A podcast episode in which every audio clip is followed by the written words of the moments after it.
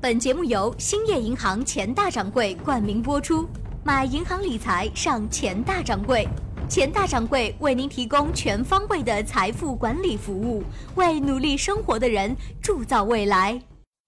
古今中外，信手拈来，深入浅出，旁征博引，化繁为简，别开生面，独辟蹊径啊！妙趣横生，妙趣横生。梁冬、吴伯凡，坐着打通经济生活任督二脉，任督二脉，东吴同学会，一期一会。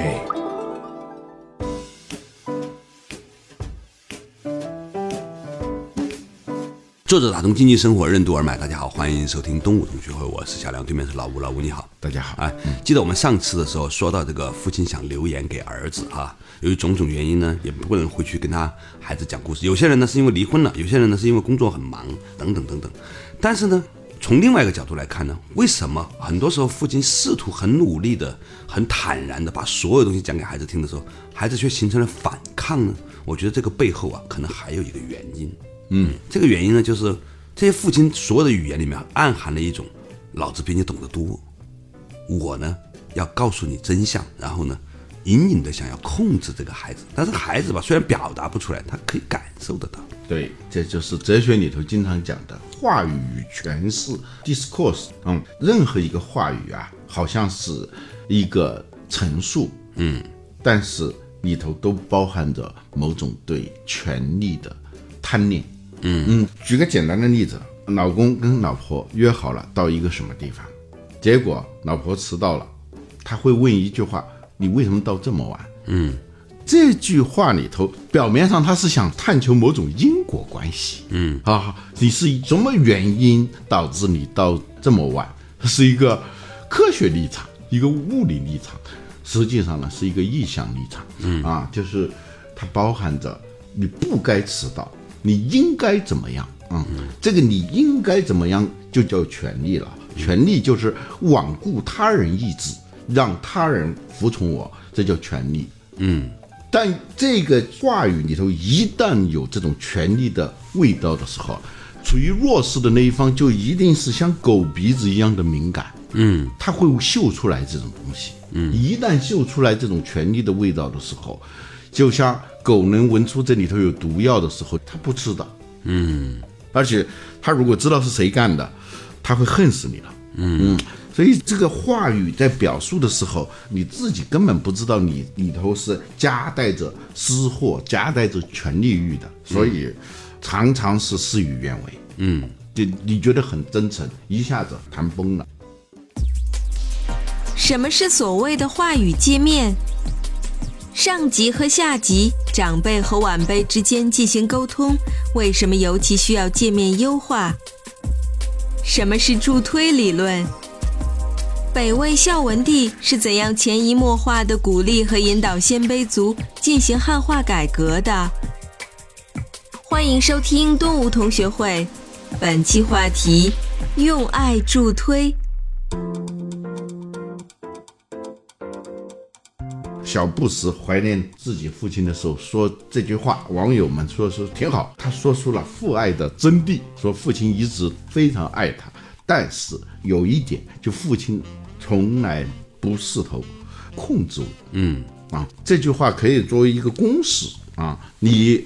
爱他，但是不试图控制他，其实就是去权力化。嗯要做到这一点真的是很难的。嗯，我想起谢喜章先生写的《梁启超传》，说梁启超先生呢，呃，的孩子都很优秀啊，无论是事业和婚姻啊。他说梁启超呢有一个特别重要的本事，他总是呢营造某种氛围，暗暗的让这些孩子呢走上一条道路，但是呢，却让孩子们觉得这是他们自己的选择啊，无论是在事业上还是在婚姻上，都是这样。嗯，我在看到这段的时候，我在想，它其实是一门艺术。你要真的完全的让孩子按照他的那个走呢，其实他有他的共业的，而且你也知道他在年轻的时候会走一些这样的弯路的。如果你不干预的话呢，其实会有问题。但是呢，你一旦出现了这种干预的力量，甚至被它嗅出来的话呢，就会形成反作用力。所以呢，这个东西呢，它既是去权力的，但同时呢，它也要把这个隐含在一种更艺术化的表达方式当中。这点东西其实真的很难拿捏和把握。我给你举个例子，我有一个朋友，他的婚姻其实现在看过来真的很好啊，在他年轻的时候呢。他有两个可选择的对象，他的父亲呢就用了很多的方法帮他选到了现在这个。当时呢，他也是觉得那是他自己的选择。今天看过来啊，原来他父亲做了许多隐含的工作。如果当时他父亲没有做这些隐含的工作的话呢，他可能选择了另外一个人的话呢，也许今天他的婚姻呢会糟糕得多。嗯啊，他很感谢他父亲当时在暗中帮他做了这样一个选择。类似的情况是我另外一个朋友呢，他的父母呢在关键时刻呢没有帮他做这种选择，似乎在支持你的选择。但是呢，这个孩子呢，后来他就说，你们当时小的时候呢，在我那个不懂事的时候呢，应该给我一些真正的正确的建议，但是你们没有。嗯，就这两者都存在，对吧？嗯，所以这里头涉及到就是话语界面的问题了。对嗯，就是嗯计算机技术里头一直有一个很重要的技术就是界面技术。嗯啊、什么叫界面技术呢？我自己有一个很个人化的概括，就尽可能让机器不像机器。嗯啊，早期的计算机它就是个机器，嗯，就跟我们开车、跟我们操作洗衣机、什么电饭煲一样啊，就是把它当机器。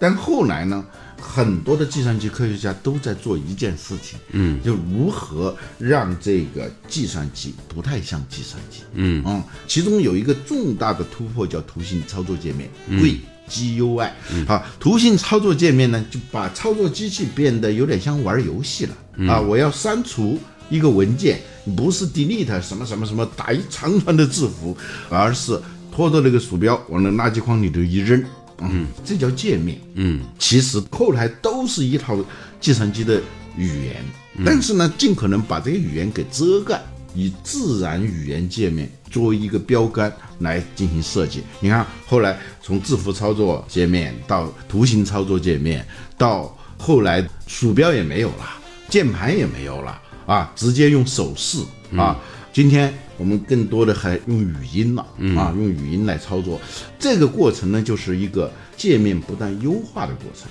嗯，但我们好多时候，尤其是在又有共同利益，又会存在着潜在的利益冲突的时候，我们很不注意界面的问题。嗯啊，典型的就是在父子之间、母女之间、上下级之间、长辈与晚辈之间。很容易出现这样一个问题，嗯，就在界面上的 bug，使得你整个的效果全部失去，就是你本来想达到那个效果根本达不到。嗯，这个问题呢，其实这是计算机领域，后来经济学、政治学也在探讨这个问题。去年得诺贝尔经济学奖的那个 Richard Thaler，他的主要的理论。就是跟这个东西有关，就叫助推理论嘛。啊，去年我很长时间我一直在讲助推理论啊。这个助推理论是什么意思呢？就是说我们要达到一个效果，我们可以用 push 啊推动啊，我们用 force 就是强迫啊，用这样强干预的方式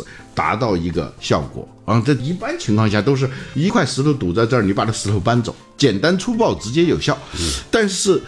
在社会领域，这个它往往行不通。嗯就物理领域和心理领域是两回事。嗯，对，那怎么办呢？你要记住，永远要记住，就是目标一定要明确。嗯，你的出发点是什么？你的目标是什么？但是在这两点之间，不要追求直线最短。嗯，你往往追求直线最短的时候，中间就有一层玻璃墙就出现了。嗯，这个玻璃墙你越使劲儿，那个玻璃墙就会变得越厚。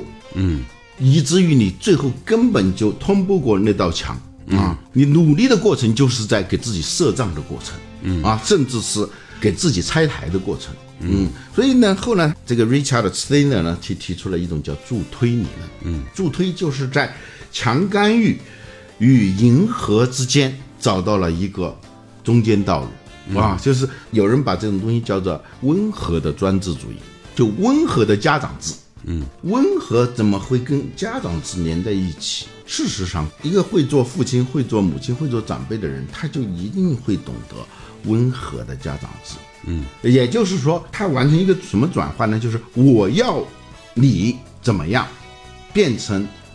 你要怎么样。嗯嗯，就是从他的角度来说，你是要我怎么样，变成我要怎么样。嗯，但是呢，这个目标是一样的、啊。我曾经举北魏孝文帝改革的这个例子的时候，分析啊就是他是很生动的体现了这一点。嗯，他作为一个鲜卑人，让鲜卑人跟汉人通婚，讲汉话，穿汉服，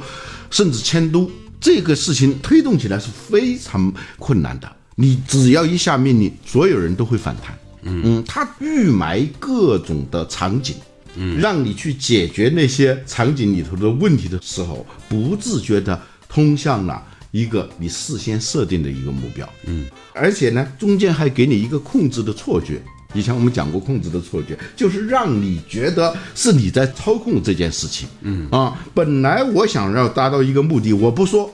我让你们说，但是中间我是有设置了很多的流程，让你一步步不知不觉的到那个我想要的那样一个结论。到了以后，我还不会马上说，哎呀，好好好，不，我还要提出反对。嗯，反对的时候，人这就另外一种心理叫禀赋效应，就是一旦你自己得出了一个什么东西，或者拥有了一个什么东西的时候，你会下意识的去捍卫这个东西，尤其是当别人来反对的时候，你就会用各种理由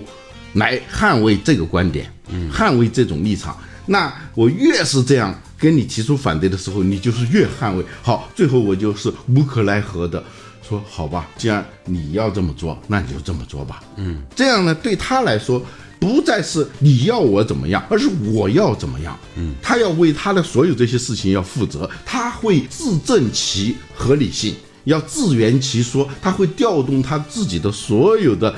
能力资源，把他的心思全部都用在这个上头，把这个事情做出来。嗯，结果达到了，这叫助推啊，就是在强迫和迎合之间形成一个动态的界面，中间要预埋好多的那些情节和场景，然后达到你所要的目的。我听明白了，就是开始的点和结束的点你控制好，中间的方法呢，有些时候呢，你需要以基于道的像水一样的方式去完成。就像以前我们说的，目标坚定那叫坚定，手段坚定那叫我执。嗯所以呢，我们如何判断或者是去评价这个父亲是否基于道呢？好，或者是母亲或者一个领导、公司领导啊，那通常呢，我们要看到的就是最后的结果是什么。嗯，这个结果是不是你暗暗希望的那个结果，而不对是说这个目标导向。对，而不是手段导向。嗯，我们做事情或者在讨论问题、争论问题的时候，经常会以手段为导向，而不是目标为导向。呃对，说着说着就最后就变成了捍卫那些手段，嗯捍卫那些节点性的东西。甚至是在捍卫这些手段的背后的我的智商比你高的这样的一个暗示和立场，哦、对，对吧语？欲胜人嘛，就是总是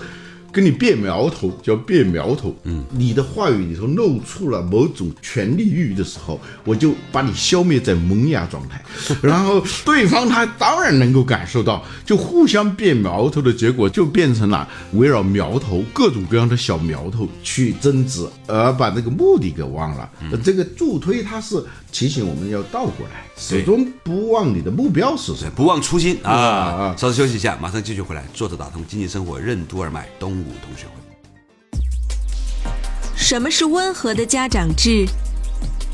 父母该怎样运用助推理论，帮助孩子做出更好的人生选择？家长动用权力管理孩子的时候，为什么一定要把爱预埋在里面？欢迎继续收听东吴同学会，本期话题：用爱助推。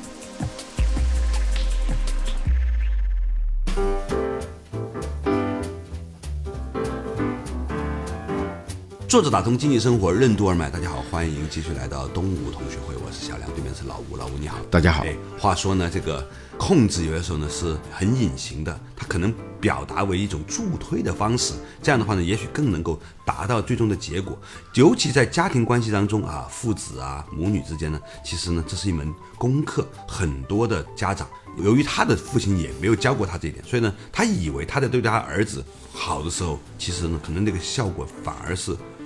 负面的。所以我们经常说好心办坏事啊，嗯，在里头强调的是自己的好心，嗯，其实把事情办成，比你的动机和意图更重要，嗯，当然开始之前你要真心诚意，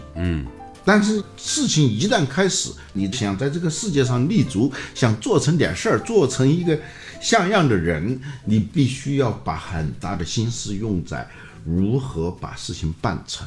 嗯，但是我们好多时候以为自己的动机是正义的，嗯，手段是不重要的，嗯， 手段非常重要啊，重要到你一旦不认为它重要的话，最后你就反而被手段给捆住了，嗯，因为你对手段缺乏了反省能力，你正在做一件完全跟你的目标、 初心嗯背道而驰的事情，缘木求鱼、南辕北辙的这种事情常常发生。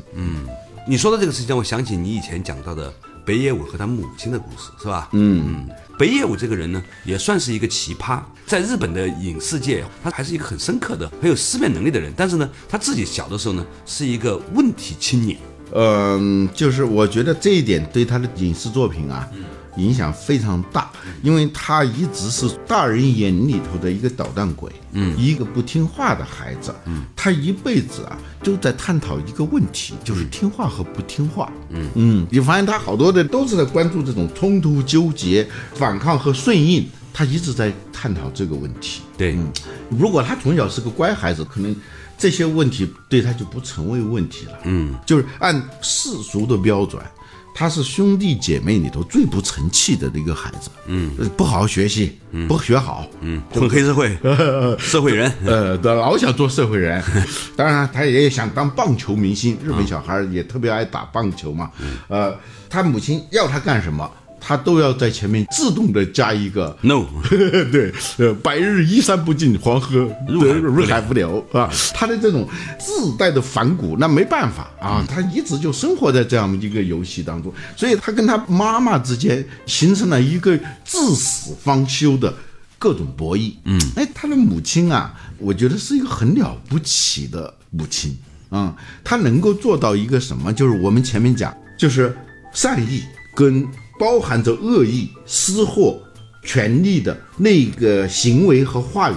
他如何协调这个东西？嗯嗯，他母亲不是个思想家，不是个哲学家，但是他用他的行动能够做到这一点，就是你在表达对孩子爱的时候，如何把两个东西进行一种合理的隔离。嗯，有点像柔道，嗯，就是博弈博弈，最后在你意想不到的地方，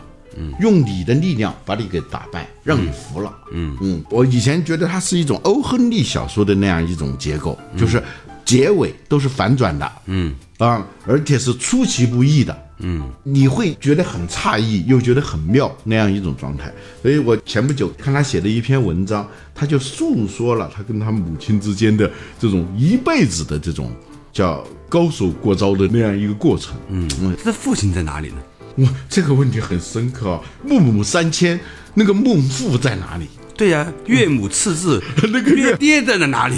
对，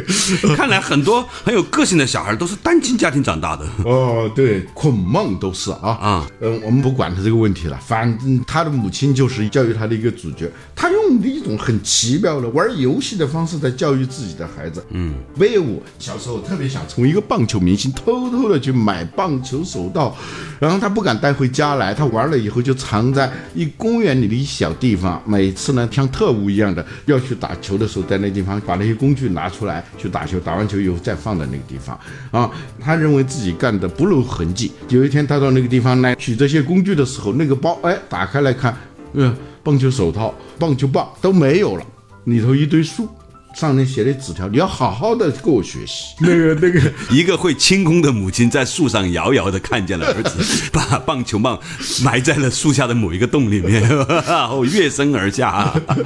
把棒球棒拿走了之后，放进了一堆《红楼梦》和《金瓶梅》。 这个东西它就让你瘆得慌啊！就是你自己很得意的时候，他用一个有点像打牌的时候抠底一样的啊，一下子不动声色的让你整个行为破产。让你体会到一种孙悟空在如来佛面前的那样一种失败感，嗯，你不得不屈服，啊，这是相对来说是比较强硬的这种博弈啊。但很多时候，他母亲是预埋了好多很柔的东西，我把它概括成叫虎妈柔情。他妈妈是个虎妈，她有她有那种柔情。比如说，她后来开始闯社会，想做社会人啊。闯社会的时候，最大的问题就是交不起房租，你知道吗？ 啊，所以他拖欠房东的房租已经几个月的时候，他就采取那种常用的方式，就是每天早上老早就出门，嗯嗯，每天很晚了以后再回来，悄悄的像特务一样的回到那个房间，他以为就能躲过房东的追逼。好，后来有一天他很晚的时候回来的时候，那房东嗯冲他在笑，嗯，他就瘆得慌，这一下子，嗯。然后那房东就对他说：“你欠我这么长时间的房租了，为什么我没赶你走啊？”嗯，他还很会说话啊，嗯因为您仁慈嘛。嗯，这个房东说，这就是你幼稚和愚蠢的地方，你知道吗？你刚搬进来不久的时候，你妈妈来过一次。嗯，他说你一定会欠我的房租的。嗯，到了那天，我不要赶你走，你妈妈就把一笔钱放在我这儿。所以我还没有赶你走。这时候他就突然，这有点那个如来佛的手掌心的那种感觉啊，嗯啊，就是他就突然感觉到他妈妈的那种爱，就是当他在冒险往下跳的时候，都觉得自己要粉身碎骨的时候，发现他妈妈悄悄的跟他在那个腿上系了一根那个蹦极的那个绳，嗯嗯，他妈妈总是在做这样的事情，当一个虎妈还要有这样的智慧，还有这样的 轻功，随时嗯还要随有地无影脚，还有钱，真是不容易啊！啊，还有一个故事让他荡气回肠。他妈妈最后离开这个世界的时候，又跟他进行了一场这样的博弈，就是有一天北野武到处混社会，哎，混出个人样出来，开始上电视了啊，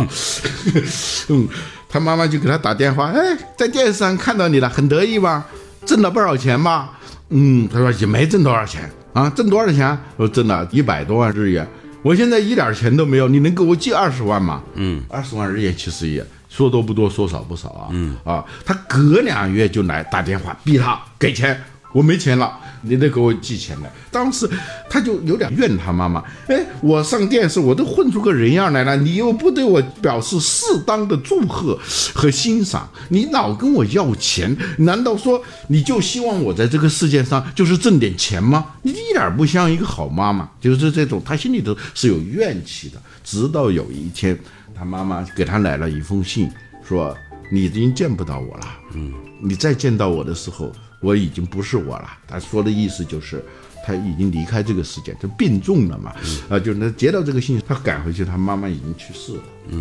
有一个纸袋子，那个里头留着他姐姐交给他的，说是他妈妈留下来的。哎，那里头就一个纸条，还有一个存折。他妈妈说：“你寄给我的钱，我一毛钱都没有花，嗯，我都把它存着，我知道总有一天你又会欠账的，嗯，我就把它都存下来。这个存折，你现在你拿去用吧。”嗯，这是他妈妈给他留的那个纸条。他打开那个存折，啊，哪一年几月几日二十万，几月几日三十万，就他妈妈就相当于给他定制了一个储蓄所，替他储蓄了这样一笔钱。这个是、嗯这一个故事，当年我们在东屋里面其实有听过哈，嗯我当时很感动。啊，而且呢，就像之前的另外几个故事一样，它都显示出来，一个好的妈妈呢是可以用一种更加温和的、更加无形的各种语言的方式啊，有些时候是霹雳手法，有些时候呢是刚柔并济，但总之呢，最后呢是帮他意识到了，原来一直有一个人，他永远在爱你，这个信息是如此亲切他而是深不沉。停的在传导这个东西了，对啊就是霹雳手段，菩萨心肠。对我们教育孩子的时候老这么说，我们要以霹雳手段行菩萨心肠，我只要对你好就行。他妈妈的确啊，她用了一些霹雳手段啊但是她始终是在做一件事情，就持续的表达她的爱，而且随着时间的延长，她一直好像在给儿子写一封信，这封信是在用她的一辈子在写，而且她儿子是用一辈子在读，随着时间的延伸，她儿子就越读越懂，越来越知道这里头没有权利，只有爱。嗯，是的，他母亲用了一辈子的行为艺术和装置艺术，是吧，来完成了一本爱的艺术教科书。嗯啊、在这件事情上呢，再次说明啊，父亲不那么重要，还是母亲比较重要。 呃，你现在看过来，历史上好多很优秀的人，都是因为有一个优秀的母亲，这件事情真让人绝望啊。范仲淹呐、岳飞呀、孔子啊、孟子啊，海你在瑞他们呀的故事里头，在他们的传记里头，你看到的都是一个英雄母亲，好像真的是很少看到英雄父亲的。我们这唯一的这个背影这边，我这 只有在还是一个笨拙的胖胖的老头儿， 很艰难的翻过月台拿两个橘子。哎呀，啊，想想做父亲的太不容易了，好吧？感谢大家收听今天的东吴同学会。不管你是一个父亲，还是一个母亲，还是一个正在成为别人父亲和母亲的预备役父母，其实呢，这都是人生的一些教科书啊。我们从别人的故事里面呢，也可以学会一些很重要的东西。其中我今天听到的就是，有些时候爱可以表达，有些时候爱呢要隐藏，有些时候呢可以是霹雳手段，有些时候呢要菩萨心肠，有些时候呢你必须要学会助推，有些时候呢你要懂得在控制的背后学会更多的方法，等等等等。听起来呢手段有种种种种，但是无论如何，最后呢我们都要懂得用善巧方便的方式呢，把我们对孩子的爱传递给他。也许最后他没有获得一种关于人生的真理，但是他有一颗相信一直在爱他的父母本身就充满了这一生最重要的力量。好了，感谢大家收听今天的东吴同学会，我们下一期仍然一期一会。